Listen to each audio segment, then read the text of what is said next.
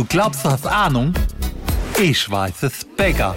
Lifehacks von Boris. Hallo ihr Lieben, kennt ihr das? Ihr seid gerade in England und es ist auch ein bisschen eng finanziell. Also ich rede jetzt von einem Freund. Da habe ich einen super Top-Job-Tipp für euch. Türsteher.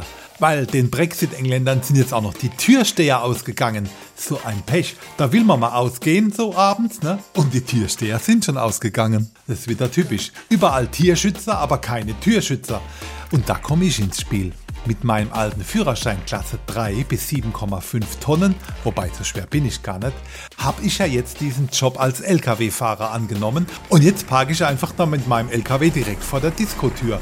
Kommt auch keiner mehr rein, muss er auch nicht weil er hat eh nicht die passenden Schuhe für rein, weil die habe ich ja hinten drauf geladen und noch nicht ausgeliefert, wie auch ohne Sprit. Also, wenn euch mein Lifehack gefallen hat, dann lasst mir einen Daumen nach oben da oder wenigstens 5 Liter Diesel. Ne?